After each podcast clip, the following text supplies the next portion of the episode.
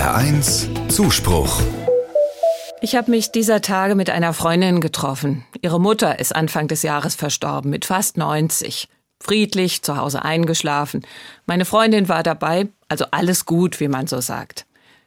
Aber für meine Freundin ist eben nicht alles gut. Sie erzählt, ja, sie glaubt, dass ihre Mutter jetzt bei Gott ist, aber sie ist trotzdem oft so traurig. Manchmal sitze ich da und weine wie ein kleines Kind, hat sie zu mir gesagt. Aber inzwischen hat sie das Gefühl, anderen damit ganz schön auf die Nerven zu gehen.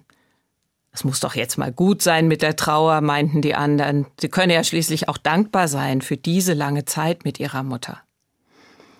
Im Gespräch, da haben wir dann gemerkt, meine Freundin hat selber das Gefühl, sie müsste langsam mal durch sein mit ihrer Trauer. Sie sagt, sie hat früher mal was gelernt über Trauerphasen. Nach ein paar Monaten würde man dann den Tod akzeptieren.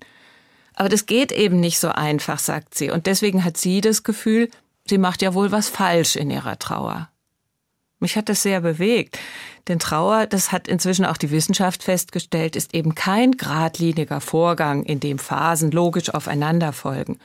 Trauer ist nicht logisch und auch nicht planbar.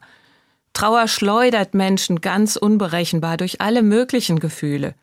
Da ist abgrundtiefe Verzweiflung und dann sind da auch Momente von Dankbarkeit, sogar von Heiterkeit. Ich habe versucht, es meiner Freundin zu sagen, es gibt kein richtig oder falsch in der Trauer. Es gibt nur den eigenen Weg. Das habe ich von vielen Menschen, die trauern, gelernt. Und ich habe versucht, meine Freundin zu bestärken, sie darf ihrer Hoffnung trauen, dass ihre Mutter gut aufgehoben ist und darf selber so trauern, wie ihr zumute ist. Dann kann sie hoffentlich entdecken, dass ihre Mutter einen neuen Platz gefunden hat in ihrem Leben. Auch davon haben mir Trauernde erzählt. Das finde ich bei aller Unberechenbarkeit der Trauer eine tröstliche Aussicht.